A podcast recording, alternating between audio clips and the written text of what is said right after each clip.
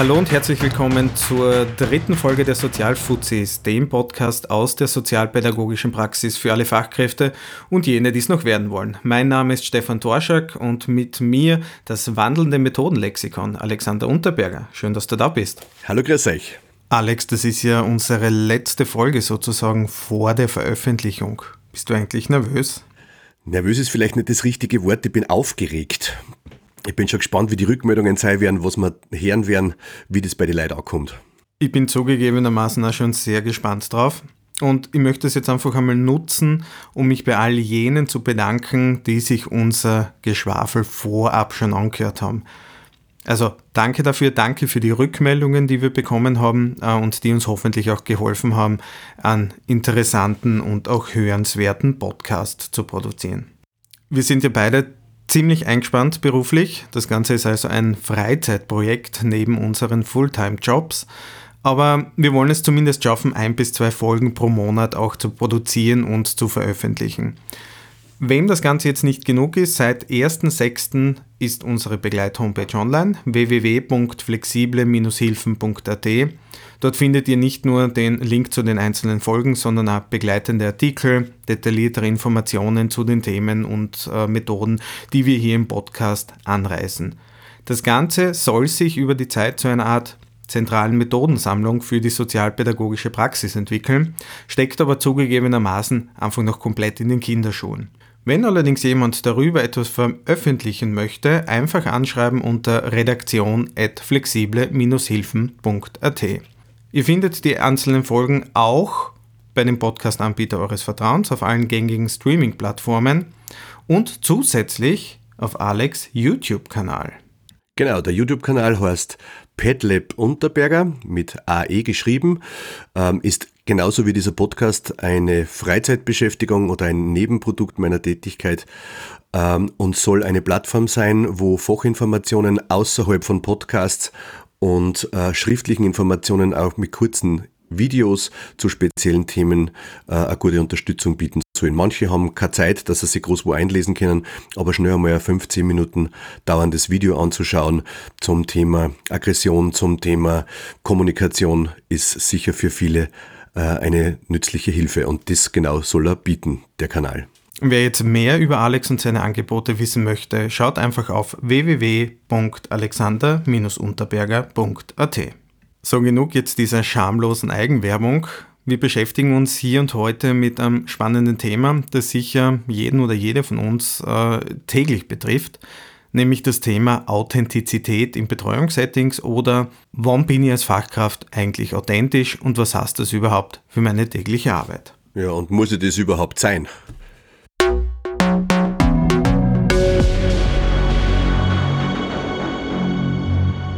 Wenn wir von Authentizität sprechen, sollten wir vorab ein paar Dinge klären, nämlich was Authentizität eigentlich bedeutet. Und grob zusammengefasst meint man damit eigentlich nichts anderes als, dass man als Person gemäß seinen Werten, Gedanken, Überzeugungen und Emotionen handelt.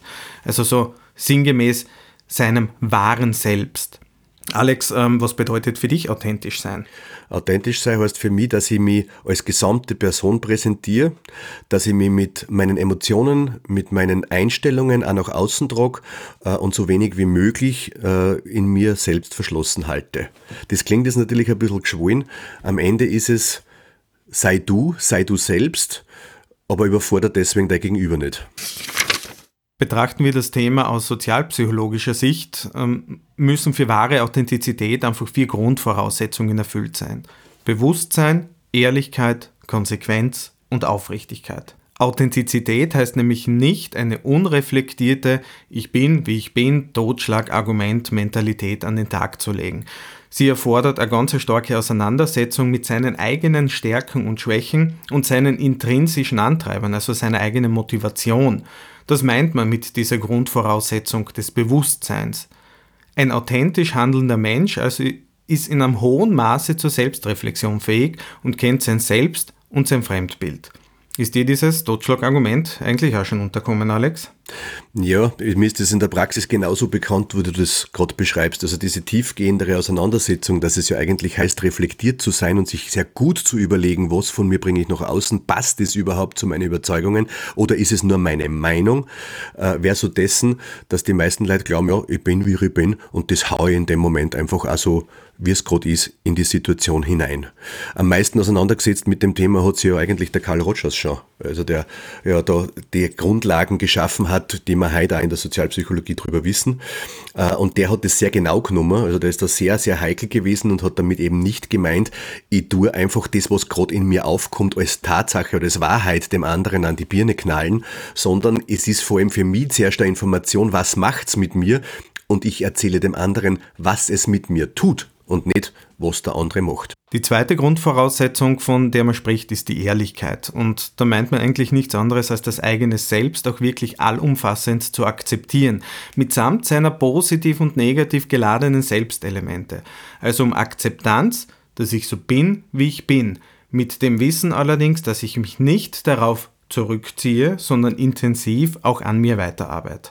Authentische Menschen sind konsequent, das ist diese dritte Grundvoraussetzung. Konsequent in diesem Kontext äh, kann man als Gegenteil von Opportunismus verstehen. Also wenn mein Handeln in Einklang mit meinen Werten und Motiven steht, auch wenn das vielleicht selbst negative Auswirkungen auf mich hat, dann handle ich konsequent und authentisch. Und die letzte Voraussetzung aus sozialpsychologischer Sicht ist die sogenannte Aufrichtigkeit. Damit meint man, dass sein wahres Selbst mit allen positiven und negativen Seiten auch in sozialen Situationen gezeigt wird. Vielleicht würde ich zu den Begriffen, die du genannt hast, noch was dazu ergänzen. Ich glaube, das Wichtigste, was man wissen muss beim Thema Authentizität, ist, dass sich all diese Grundvoraussetzungen immer auf mich selbst beziehen. Das heißt, es muss mir selber gegenüber ehrlich sein.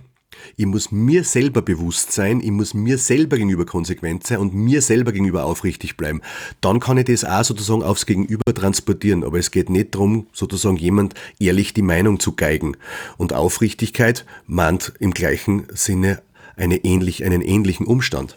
Ja, richtig. Also vor allem, wenn du jetzt ansprichst, äh, nicht jemanden die Meinung zu geigen. Es gibt einen gehörigen Unterschied zwischen authentisch auftreten und einem groben Verhalten an den Tag zu legen, oder? Ich erlebe in dem Zusammenhang ganz viele Menschen, ähm, dass sie genau diesen Punkt verwechseln und äh, jemanden unreflektiert und manchmal auch wirklich mit sehr harten Worten ihre Meinung an den Latz knallen.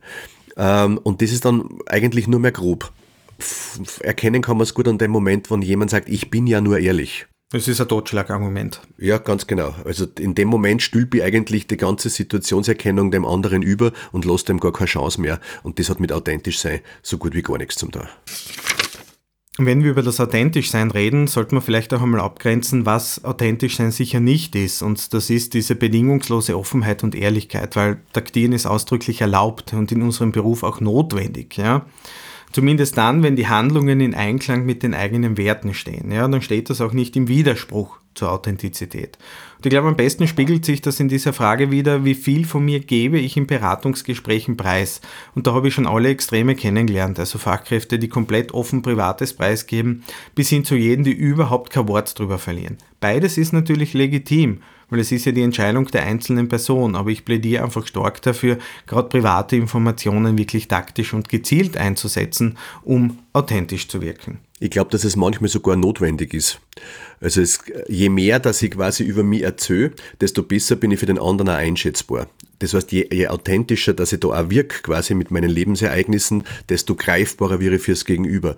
Das heißt aber eben nicht, dass ich einfach unreflektiert alles außerschmeiß, was irgendwie in mir ist, weil ich mir immer überlegen muss, welche Information ist mir denn in der Situation auch tatsächlich dienlich. Also das blödeste Beispiel ist, ja, man hat einen Jugendlichen vor sich sitzen, der augenscheinlich ein Problem hat äh, mit dem Drogenkonsum, ganz deutsch, der kifft. Ja? Und dann muss ich mir überlegen, quasi, was erzähle ich dem, ob ich jetzt selber jemals kifft habe oder nicht, ist in der Situation eigentlich noch nicht das wirklich wichtige Instrument. Die Frage ist quasi, ist es hilfreich in der Situation, wenn ich sage, hm, ich kenne das auch, weil ich damit sagen will, hm, und es ist mir auch klar, wie schwierig das, das oft in einer Situation ist, oder sage ich das einfach in einer gewährenden Absicht und sage, ah, das kenne ich eh, Kiffen ist eh kein Problem. Also das wäre beides, wäre eine wahre Information von mir, aber die Frage ist, wie setze ich sie dann ein. Und nicht jede Information über mich ist in jeder Situation äh, ein hilfreiches Mittel. Also es geht eigentlich am Ende weniger darum, ob ich etwas über mich erzähle, sondern was und in welchem Kontext, also in welchem Zusammenhang, dass ich es erzähle. Wenn wir über Authentizität sprechen, müssen wir meiner Meinung nach auch unweigerlich über Simon Sinek sprechen, ein britisch-amerikanischer Unternehmensberater, der vor allem mit seinem Buch Frag immer erst warum, Start with Why, bekannt geworden ist. Einige fragen sich jetzt äh, vielleicht, was hat Unternehmensberatung mit Authentizität und schon gar mit Authentizität von Fachkräften zu tun? Meiner Meinung nach eben sehr viel und Sinex Golden Circle, den er in diesem Buch beschreibt, lässt sich einfach sehr, sehr gut auch auf uns Fachkräfte übertragen.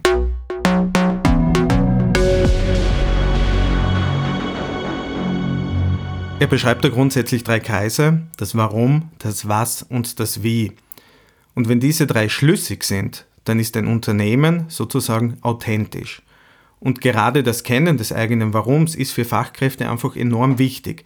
Es ist dieser Antreiber, also diese innere Motivation, warum ich als Fachkraft meinen Job mache. Und dieses Warum sollte jeder im Sozialbereich kennen und auch damit arbeiten können. An der Stelle ist es mir einfach wichtig anzumerken, ähm, dass es da nicht um ein höheres Ziel der Weltverbesserung unbedingt gehen muss.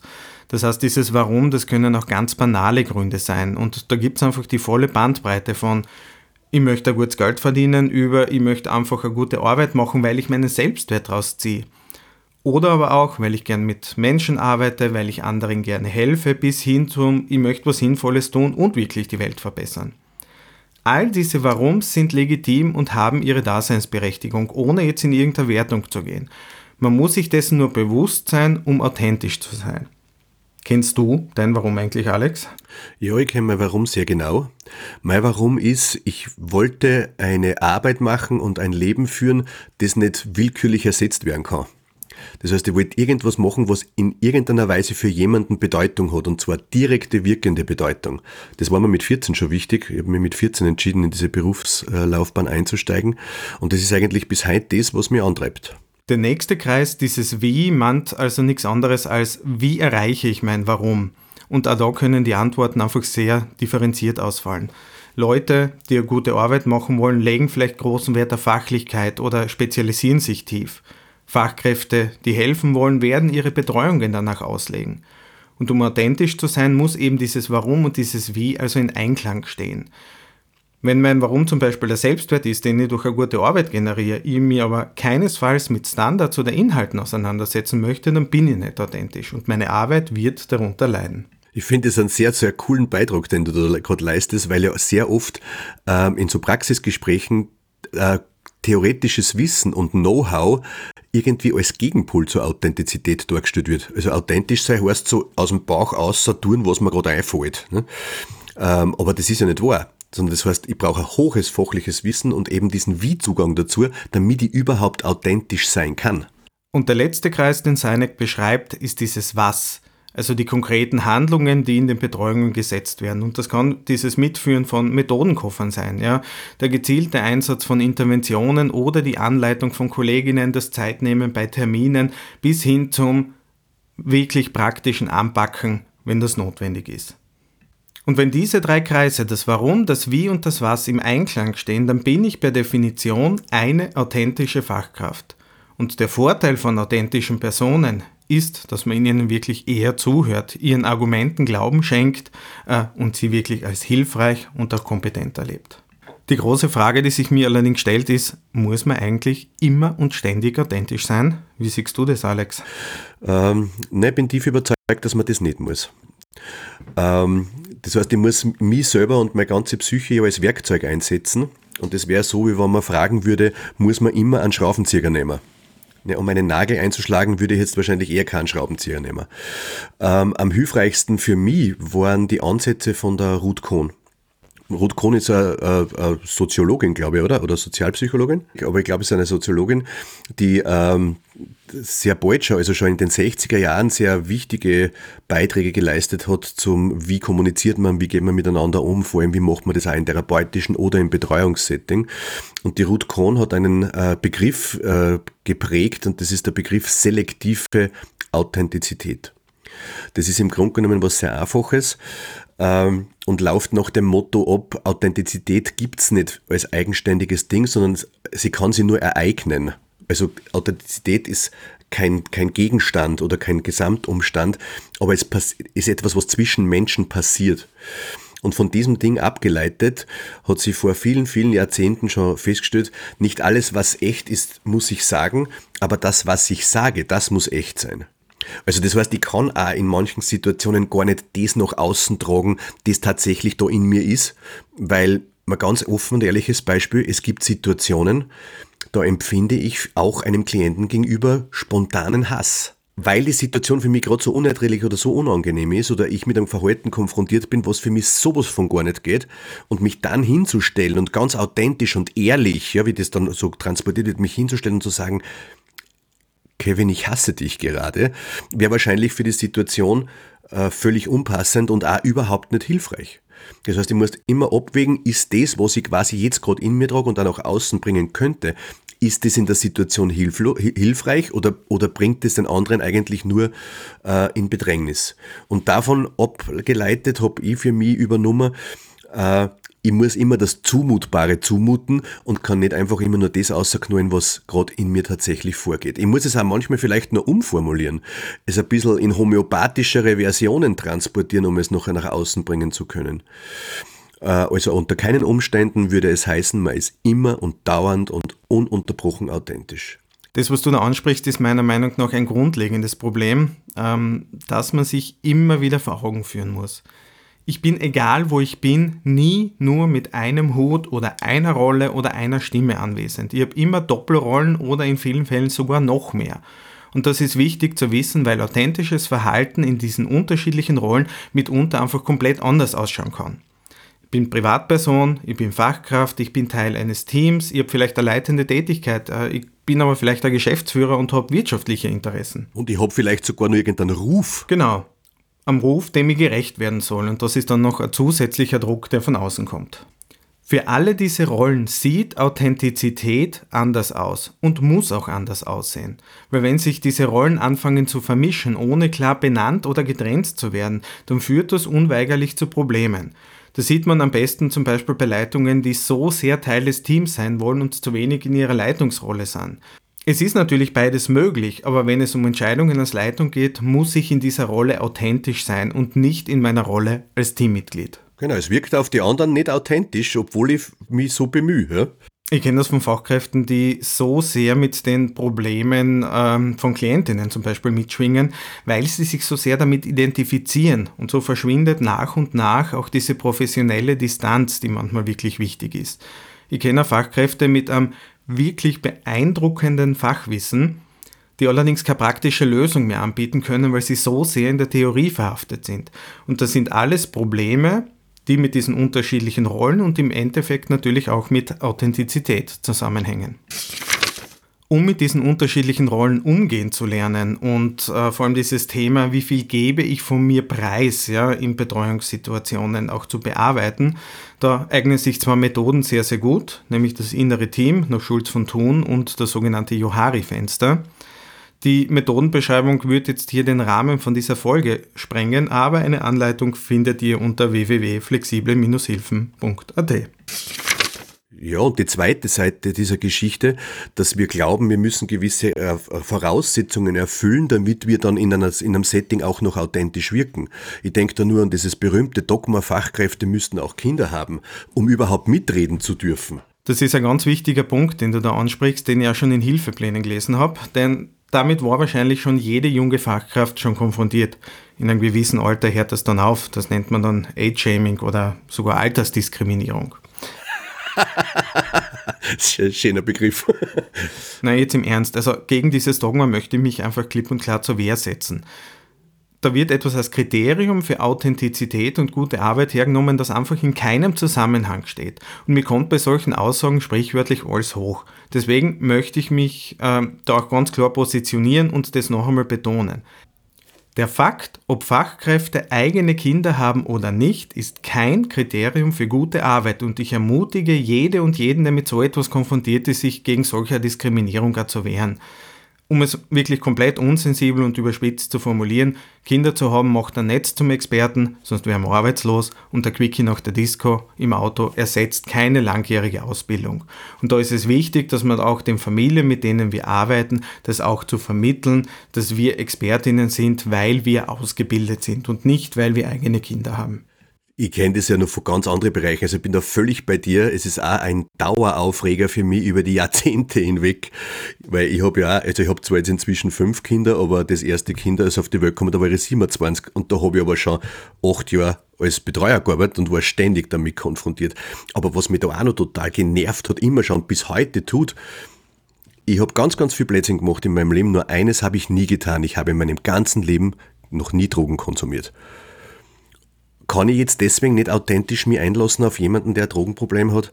Das ist auch so eine Diskriminierung. Also was, das ist einfach nicht wahr. Ich muss nicht immer quasi die direkte Erfahrung mit dem Thema haben, um mich authentisch mit etwas auseinandersetzen zu können. Richtig. Ich glaube, das muss dieser Grundtenor dieser Folge sein. Authentizität hat nichts mit biologischen Merkmalen, dem Geschlecht oder irgendwelchen Projektionen von Dritten zu tun. Es ist das Handeln in Einklang mit seinen Werten, orientiert an seinem Warum, mit der klaren Botschaft aber auch, dass ein Abweichen durchaus in Ordnung ist.